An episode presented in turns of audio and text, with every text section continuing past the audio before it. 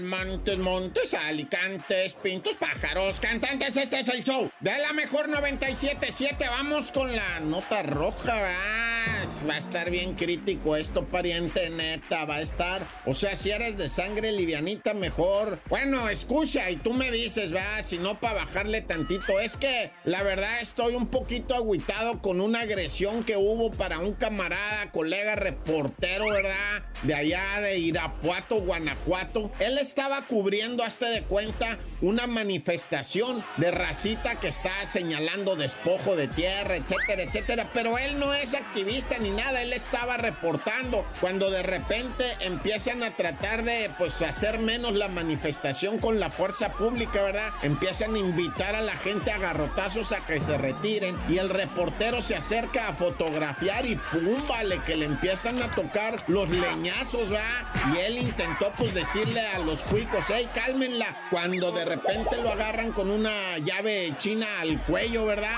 Y digo, ¿qué manifestante trae gafet de prensa? ¿Qué manifestante trae cámaras? ¿Qué manifestante trae chaleco de prensa y mochila? O sea, no me digan que lo confundieron con un activista, ¿verdad? O sea, fueron directamente por él porque este compañero reportero pues ya los trae, ¿verdad? Exhibiendo los errores, las equivocaciones, las tranzas de ciertos gobiernos y pues me lo mandaron patear feo con el pretexto, ¿verdad? El pretexto y pues, o sea, solidaridad para aquellos compis que hacen su chamba y les cuesta, Reportero del Sol de Irapuato, un abrazo, carnalito.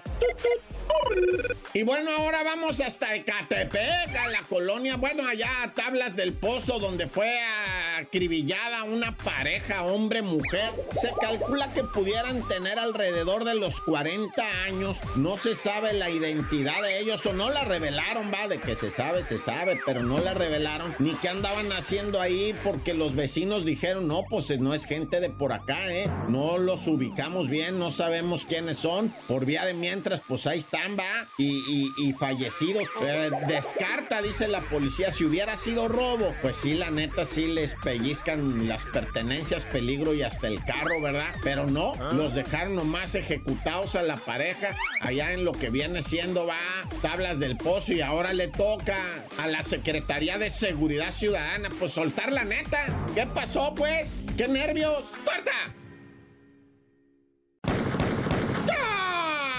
Montes, Montes, Alicantes, Pintos. Oye, vámonos hasta, bueno, Mérida y Chiapas también, porque rescataron a 30 personas que son precisamente originarios de Chiapas, porque la mitad para empezar eran niños y niñas que vivían en una situación así bien horrible, pero eran víctimas de trata. Los obligaban a la mendicidad, a lo que viene siendo. Y todo esto salió a raíz de que atropellaron un morrillo de 7 años, fíjate, un chiquito de 7 años, lo atropellan en las calles porque andaba de payasito, pidiendo dinero, disfrazado de payasito, hacía malabares en los semáforos, lamentablemente lo atropellan, el niño pierde la vida y nadie lo va a reclamar. Y eso así como que las autoridades dijeron, ah, cañón, de veras este chamaquito nadie va a venir por él. Y entonces por ahí empezó la investigación y se puso de veras seria la investigación, porque hasta drogas utilizaron para ir a meterse donde vivían los niños, ¿verdad? Donde ubicaron que tenían a estos chamaquitos explotándolos y con drones estuvieron ahí revisando, escuchando los audios. Fíjate la labor de, pues ahora sí que de espionaje para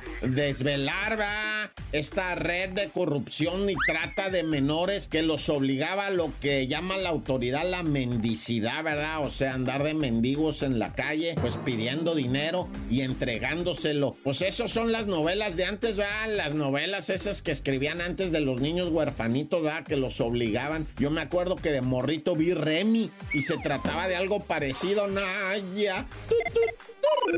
Y bueno, ahora una historia de lo más triste porque una parejita de novios, de esos de 16 y 14 años, cuando de veras el amor es una cosa que te arrebata, va. Los dos noviecitos, 16 y 14 años, la Geraldí y el Andric. Bueno, ah. pues resulta que el Andric tiene un familiar que vende quesadillas en una esquina de ahí de la alcaldía Cuauhtémoc, ¿verdad? Y pues invitó a la Geraldí, ¿verdad? Vente, vamos a comer unas quesadillas de morra, y pues ahí va la Geraldina de 14 años a comer con su Andrick de 16 y luego le dice el vato, no, y esto no es todo, mija, te tengo otra sorpresa. ¿Cuál, cuál? Te voy a llevar por unos chicles al Oxxo. Ah, neta, sí, oh, estás derrochando. Y le dice el Andrick, pues sí, es que ya tengo trabajo, ah, estudio y trabajo. Ay, a ver, si sí, iban para el Oxxo a comprarle los chicles a la Geraldí cuando de repente se les atraviesa un malandrincillo del barrio